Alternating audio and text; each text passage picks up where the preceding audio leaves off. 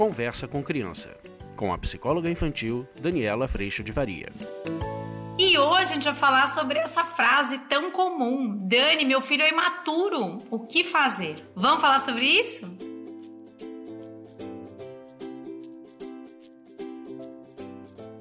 Meu filho é imaturo. Às vezes a gente pensa até o marido é imaturo.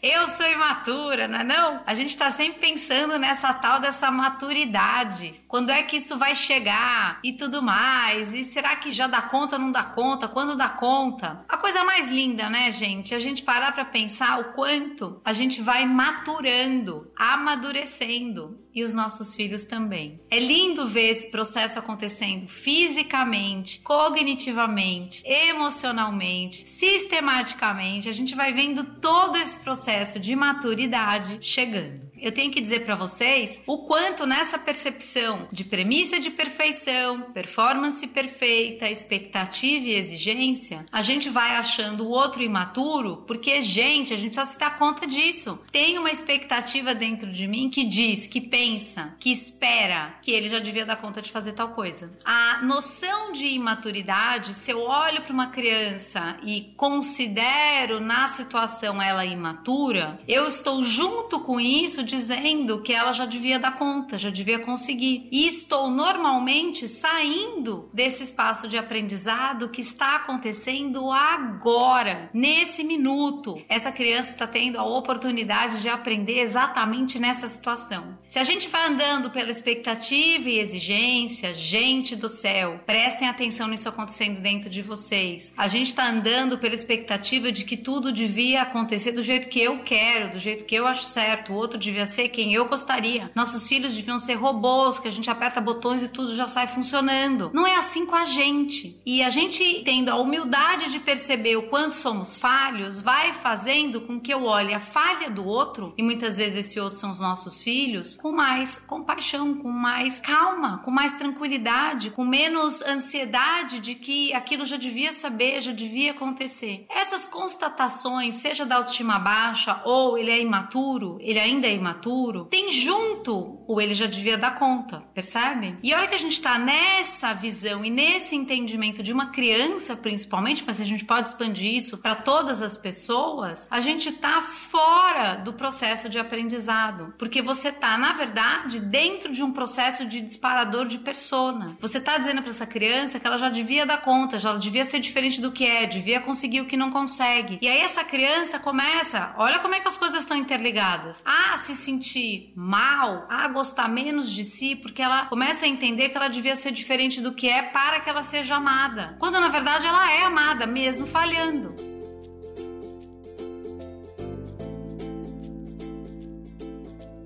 Maturidade é algo que está sendo conquistado conforme maturamos a cada aprendizado. Todos nós. Então, a hora que eu tô vendo a criança chorando porque tem que desligar a televisão e ela quer mais, ela está tendo exatamente naquele minuto a oportunidade de entender que ela não vai ver o quanto de TV ela quer, que precisa ir dormir, que precisa fazer outra coisa, precisa ir sentar à mesa para almoçar, precisa ir fazer a lição. A gente, pela maturidade, pensa, ela não tem maturidade ainda para ver televisão. E muitas vezes a gente até tira a televisão, ou tira o brinquedo, ou tira o que tá gerando esse desconforto no aprendizado. Mas na verdade, ela só vai aprender a lidar com isso lidando com isso. Ela só vai aprender a lidar com perder no jogo de tabuleiro, perdendo no jogo de tabuleiro. Não vai acontecer uma maturidade antes e aí eu vou viver a experiência e eu vou dar conta de fazer isso. Não, eu vou maturando conforme eu vou entrando em contato com esse estímulo. Um jogo de tabuleiro, por exemplo. Eu vou aprendendo a perder conforme eu vivo a experiência de perder. Primeira experiência de perder, choro, jogo o tabuleiro longe, eu não vou jogar, é, empurra, não quer saber, eu não vou fazer isso nunca mais. Por quê? Porque ela tá lá na expectativa de que ela devia performar perfeito com algo que ela nunca fez na vida. Como é que vai acontecer isso, gente? Isso não fecha a conta, não, não é real. Aí, segundo dia, você está num processo de maturação para aprender a jogar um jogo que tem regras, que eu não só ganho, às vezes eu ganho, às vezes eu perco. Tudo isso está acontecendo. Segundo dia, ainda vai jogar tudo, vai não sei o quê. Aí você vai estar tá lá do lado, você vai falar para essa criança: olha, calma, essa é a regra. Eu lembro um menino muito lindo que eu amo, tá enorme hoje, e que toda vez que ele perdia, ele levantava, pegava as almofadas do meu sofá, jogava no chão. Eu sou uma droga mesmo, toda essa história. E aí eu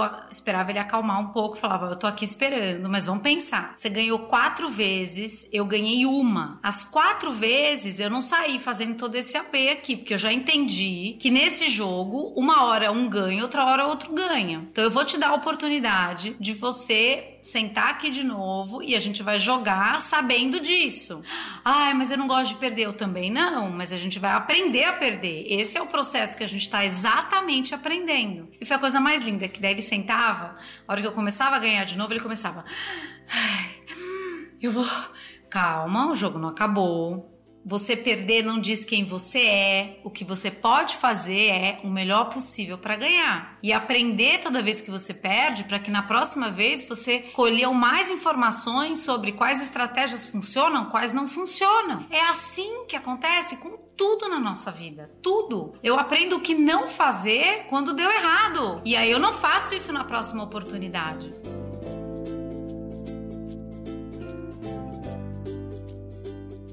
Então a gente tem sempre essa caminhada de maturação, o valor no que eu entrego, que é o meu melhor possível, que não é perfeição. E nessa caminhada eu vou maturando, aprimorando a minha postura e o meu encontro com o desafio que se apresenta. Eu, gente, não cozinhava. Mudei de país há cinco anos atrás, vai fazer em janeiro, e eu aprendi a cozinhar, mas era um processo muito árduo. A cada erro, queimou o peixe, a panela ficou quente demais, a batata, você pôs água, aí você vai fazer outra coisa, queimou a batata, aí você volta, é, limpa a panela de novo, queimou o feijão, foi muito tempo, volta, volta, vai, volta. Isso tudo foi aprimorando a minha cozinha. Eu cozinho maravilhosamente bem? Ah, não mas eu cozinho hoje melhor do que eu cozinhava antes. Eu tô mais amadurecida na cozinha, no tempo das coisas, no processo das coisas? Sim. Ainda falho? Sim.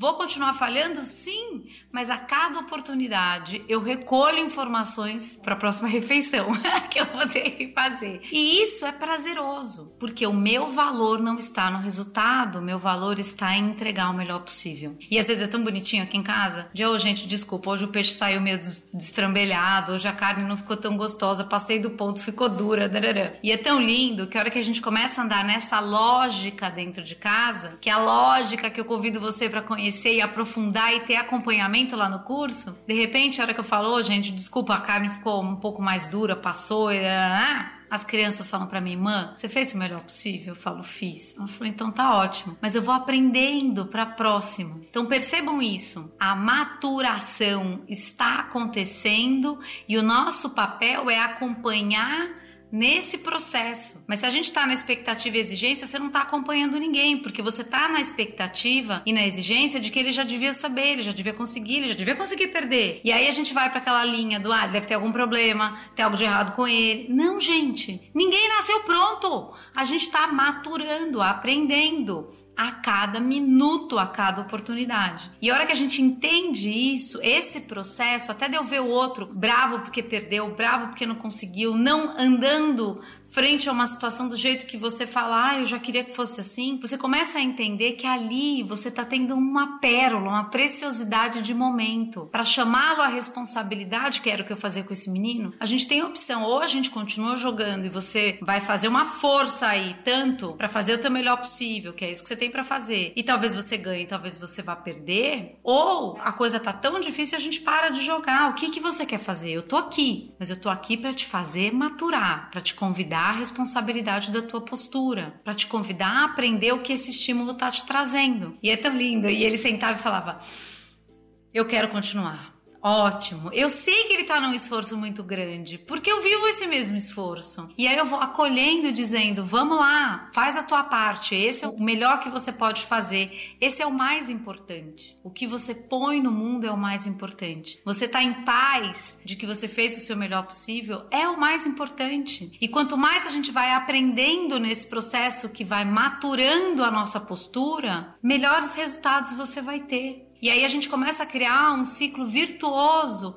de eu ter tanto prazer em bons resultados que eu entendo que contam de um processo de entrega, que eu vou cuidando cada vez mais da minha entrega. E aí a gente vai ver crianças responsáveis na escola, crianças com prazer em estudar, a gente começa a ver todas as áreas da vida sendo afetadas por essa postura. Não vai vir maturidade antes para depois vir bom comportamento. Vai vir comportamento sendo aprendido, convite à responsabilidade ao melhor possível e a gente vai ver maturidade chegando nesse processo.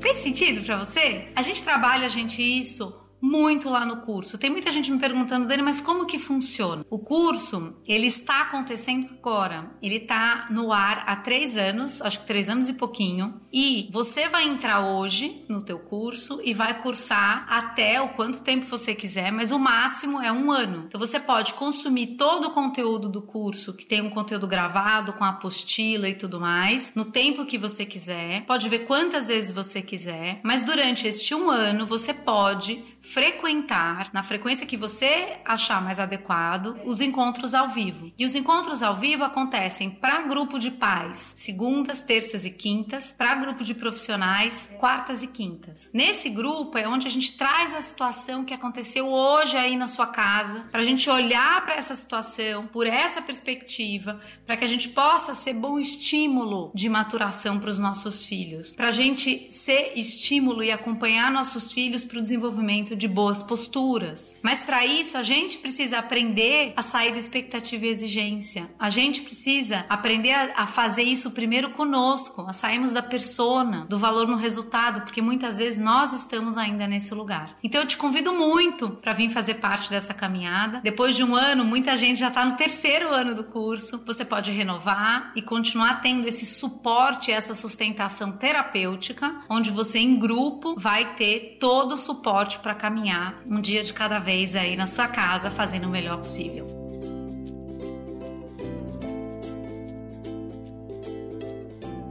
O encontro de hoje foi esse. Eu agradeço muito a tua presença. Agradeço muito, muito a presença de Deus no meu coração, que foi nesse amor que toda mudança começou a acontecer. Um beijo, fica com Deus, a gente se vê na próxima. Tchau.